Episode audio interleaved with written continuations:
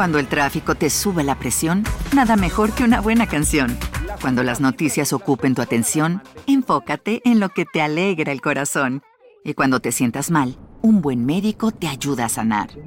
Sabemos que mantener tu salud es tu prioridad, también es la nuestra en Kaiser Permanente, donde trabajamos juntos para cuidar de todo lo que tú eres. Kaiser Permanente, para todo lo que tú eres. Kaiser Foundation Health Plan of the Mid-Atlantic Stay Inc. 2101 East Jefferson Street, Rockville, Maryland 20852. Nunca les hablé de mi primo. Bueno, pues déjame te cuento un poco de él. Es un chico normal. Le gustan más o menos las mismas cosas que a todos y seguro no lo mirarías dos veces si lo ves por la calle. No tiene nada de particular, excepto por una cosa o bueno, en realidad dos. La primera es que no sabe nadar y la segunda es que no usa sensores. No importa si son 20 pisos los que tiene que subir, da media vuelta frente a las puertas de metal y se va directo hacia las escaleras. Seguro muchos de ustedes saben de qué estoy hablando. La claustrofobia es muy común, al igual que no saber nadar. Bueno, pues mi primo, el otro día estábamos hablando de lo que había pasado en el submarino de Ocean Gate, el Titán. Tienes a fuerza que haberlo visto en las noticias o eh, incluso en mi canal de YouTube, el sumergible que hacía una visita turística para millonarios en el fondo del mar para ver los restos del Titanic.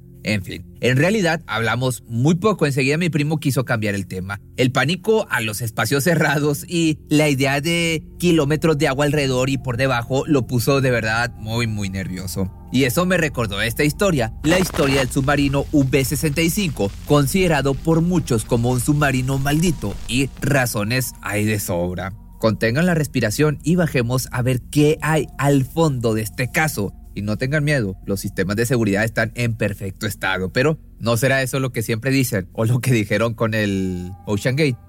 El siglo XX prácticamente comenzó con una guerra, la Primera Guerra Mundial. El mundo estaba convulsionado y cargado de muerte desde 1914 hasta 1918. Europa se vería envuelta en un nuevo tipo de conflicto bélico, una guerra industrial donde el ingenio humano se empleó a fondo. Las primeras batallas aéreas trajeron la destrucción y la amenaza desde el cielo. La guerra química dio sus primeros pasos aterradores con gases tóxicos. Y como si todo eso no fuera suficiente, apenas acabaron los disparos y los cañonazos que se llevaron la vida de más de 10 millones de personas. Otro flagelo invisible llegaría con más muerte y angustia, la gripe española de 1918. Pero no solo la tierra y el aire eran campo de batalla, las flotas navales eran casi tan antiguas como el hombre, pero hasta el siglo XIX se habían limitado a la superficie de las aguas. Quedaba un reino por conquistar, obviamente las profundidades, y ya sabemos que el ingenio del hombre no se detiene ante nada cuando se trata de destruir habían nacido los submarinos de guerra, una pieza más en el ajedrez sangriento de la Edad Moderna. En ese momento, a principios de la guerra, Alemania tenía un total de 29 submarinos recorriendo el Mar del Norte y el Mar Báltico. Su misión era detectar, interceptar y destruir cualquier navío enemigo. Y en muy poco tiempo, esta fuerza militar demostró ser una eficiencia extraordinaria en el combate. Para febrero de 1917, el número había aumentado de 29 a 105 unidades y la producción continuaba había 120 submarinos más construyéndose en los astilleros leales a Alemania.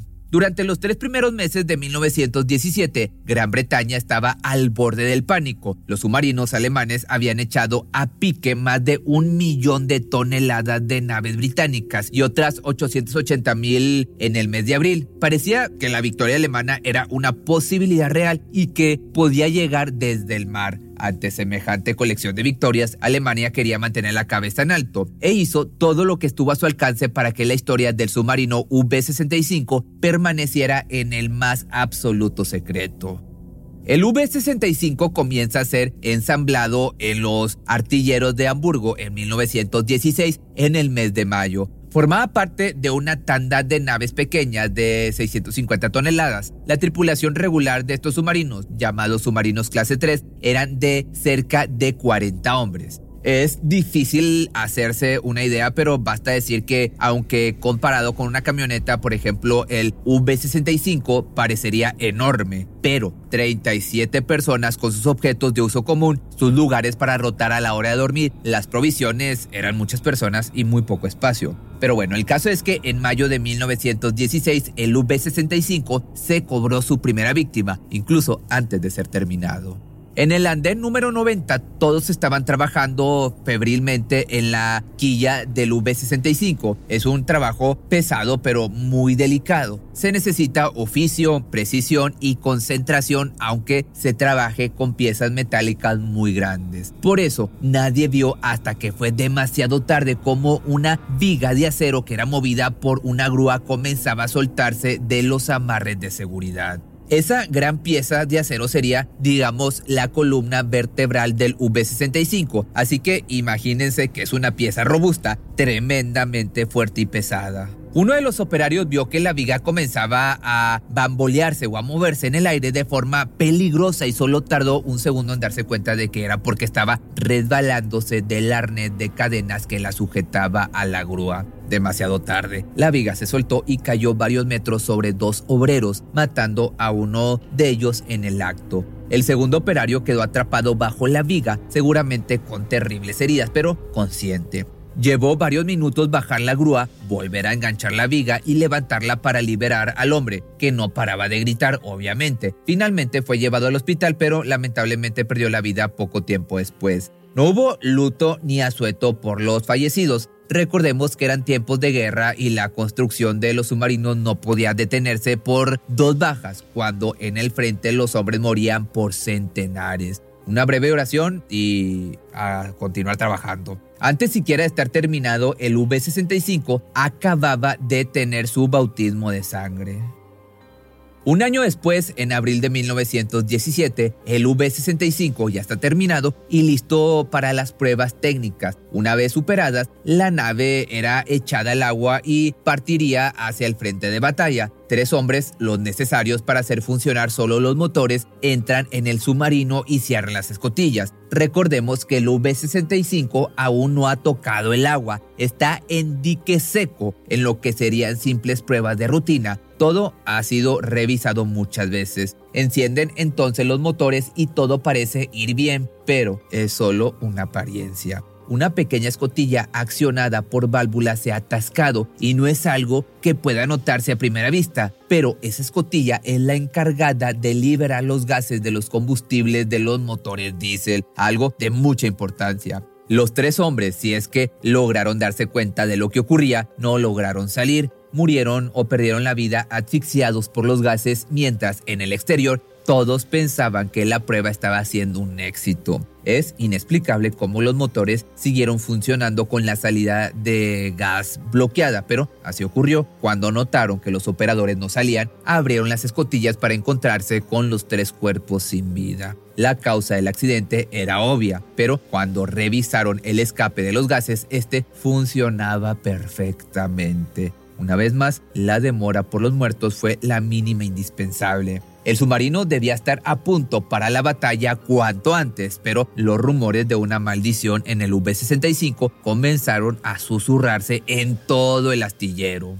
Por más que los ingenieros navales revisaron el submarino, no encontraron ninguna falla y más allá de las cinco muertes que ya se habían cobrado, no había ningún motivo de peso para que el plan se suspendiera, de manera que procedieron a la siguiente etapa, las pruebas de mar. Ese es el momento en que las naves se arrojan al agua y se comprueba su desempeño básico, pero el primer día, que tenía unas condiciones ideales para la navegación, sin viento, sin corriente y con un cielo totalmente despejado, no fuese suficiente para evitar una nueva víctima. El V-65 estaba navegando en superficie sin inconvenientes. Era el momento de probar la primera inmersión y el capitán se encontraba en la torre de mando. Como era usual, envió a uno de los hombres a que revisara desde el exterior que todas las escotillas estuvieran debidamente cerradas antes de sumergirse. El marinero caminaba por el lomo por la parte superior del submarino, que es una superficie preparada para eso. El agua aún no la había, no la había tocado, así que ni siquiera estaba resbalosa para que te des una idea. Pero, inexplicablemente, la nave dio un bandazo sin causa alguna, como una ballena que se sacude algo molesto del lomo. El hombre cayó al suelo y una ola producida por la misma sacudida comenzó a arrastrarlo por la curva trasera del aparato. Sus compañeros no tuvieron tiempo de llegar para ayudarlo, el hombre intentó sujetarse de la pequeña barandilla que se levanta alrededor de la pasarela del submarino, pero no lo consiguió. El marinero se deslizó por el costado del V-65 y cayó al agua con un chapoteo justo en el lugar donde las potentes hélices están trabajando a pleno. No se recuperaron, pues, obviamente, los restos del marinero. Solo quedó de él una amplia mancha roja que oscureció las aguas hasta que poco a poco fue quedando atrás y se perdió en el mar. De esta manera tan terrible de perder la vida. Otra vez te digo, las pruebas debían continuar. El capitán dio la orden de continuar con las maniobras y el submarino comienza a sumergirse a pesar del terrible nerviosismo de la choqueada tripulación. El protocolo de prueba indica que deben sumergirse a 10 metros como primera etapa. Al llegar a la profundidad establecida, el capitán da la orden de volver a la superficie, pero los instrumentos, ¿qué crees? No funcionan. Y el V-65 no solo no regresa a la superficie, sino que comienza a hundirse.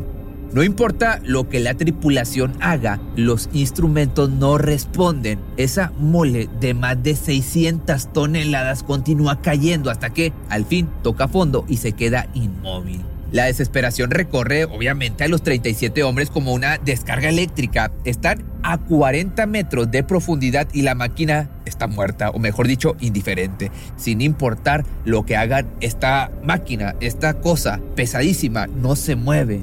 De esta manera los minutos pasan, luego una hora, luego otra, después otra y otra y otra, hasta que el oxígeno empieza a terminarse.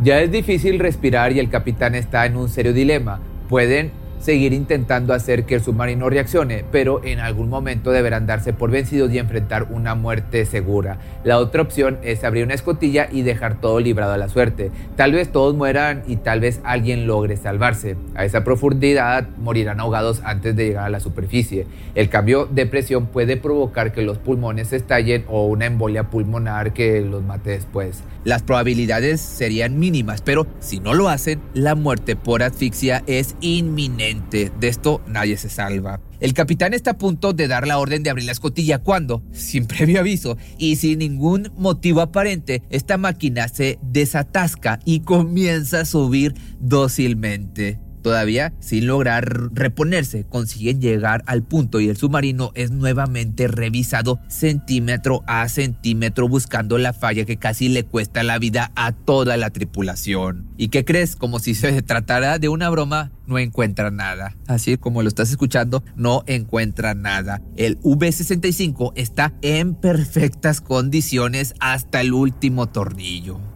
Dos días más tarde realizan otra prueba de navegación que transcurre, esta sí, perfectamente. La tripulación suspira aliviada. Parece que han dejado atrás esa cadena de desgracias que parecía interminable. Solo queda una prueba más antes de que el V-65 sea puesto oficialmente al servicio de la Marina de la Guerra Alemana. Esta vez se trata de una inmersión más profunda, pero que no debería ser un problema para un submarino flamante de última generación. Y así parece ser, todo marcha a la perfección en apariencia, claro. Pero en la soledad de la sala de máquinas algo está ocurriendo. Se trata de una pequeña filtración que a medida que el submarino desciende, la presión exterior convierte en un hilo de agua a presión que va a caer directamente sobre las baterías eléctricas de a bordo. Al contacto con el agua de mar, las baterías obviamente comienzan a despedir un gas tremendamente tóxico que pronto satura el aire.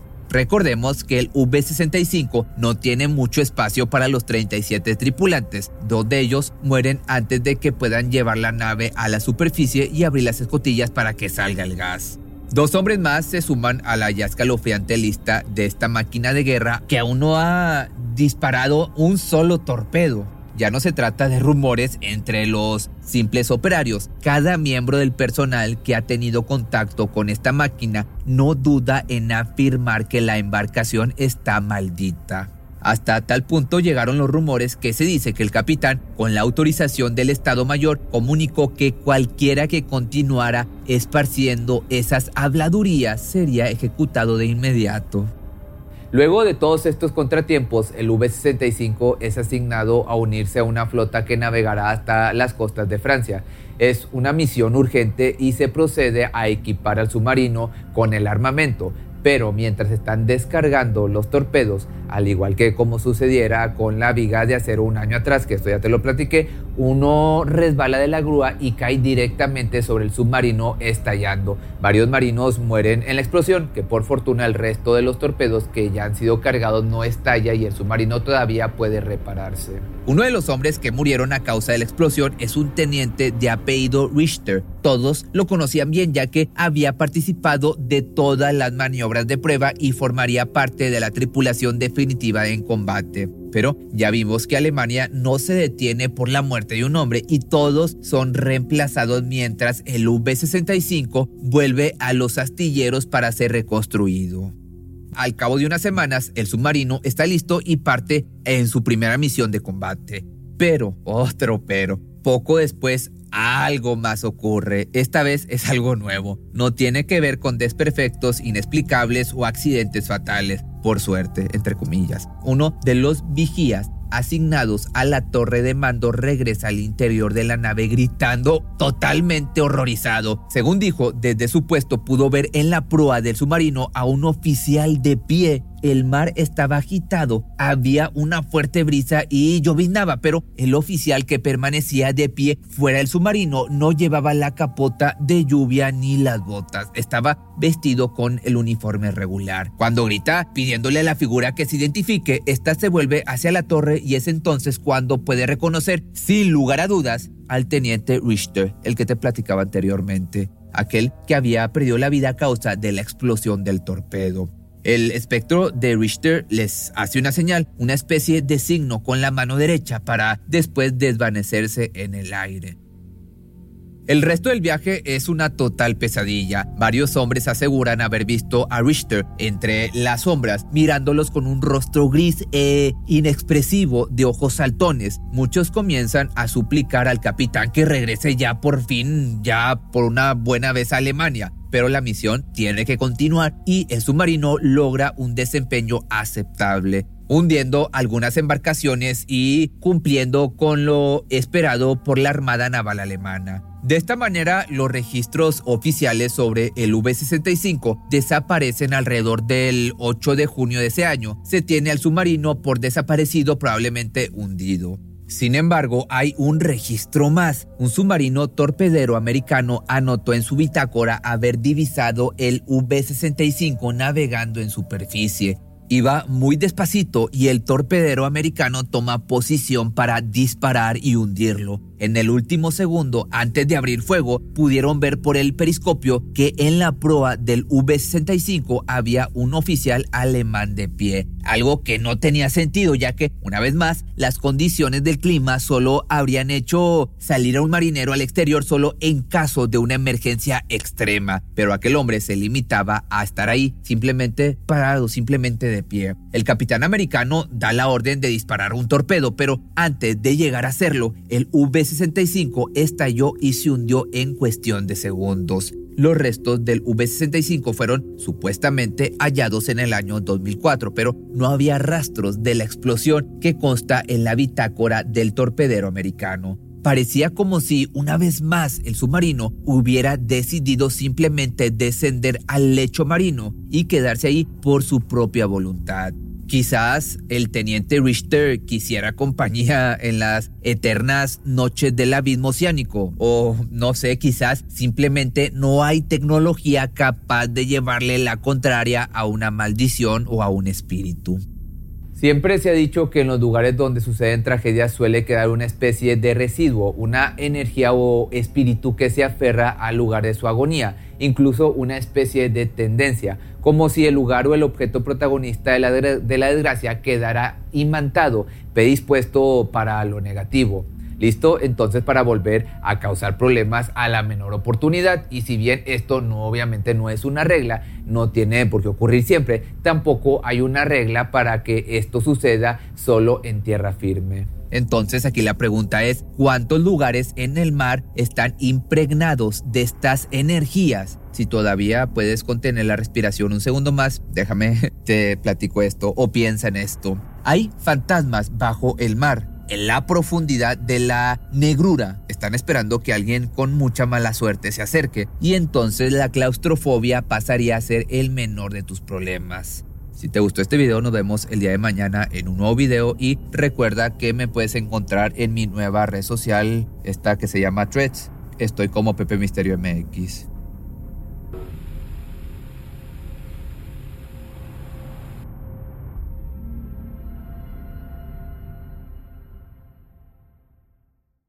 ¿Te preocupas por tu familia? Entonces, ¿por qué darles solo huevos ordinarios cuando pueden disfrutar de lo mejor? Eggland's Best, los únicos huevos con ese delicioso sabor fresco de granja, además de la mejor nutrición, como 6 veces más vitamina D, 10 veces más vitamina E y 25% menos de grasa saturada que los huevos regulares, además de muchos otros nutrientes importantes. Así que, dales los mejores huevos. Eggland's Best, mejor sabor, mejor nutrición, mejores huevos. Cuando el tráfico te sube la presión, nada mejor que una buena canción. Cuando las noticias ocupen tu atención, enfócate en lo que te alegra el corazón. Y cuando te sientas mal, un buen médico te ayuda a sanar. Sabemos que mantener tu salud es tu prioridad, también es la nuestra en Kaiser Permanente, donde trabajamos juntos para cuidar de todo lo que tú eres. Kaiser Permanente, para todo lo que tú eres. Kaiser Foundation Health Plan of the Mid-Atlantic Stay Inc. 2101 East Jefferson Street, Rockville, Maryland 20852.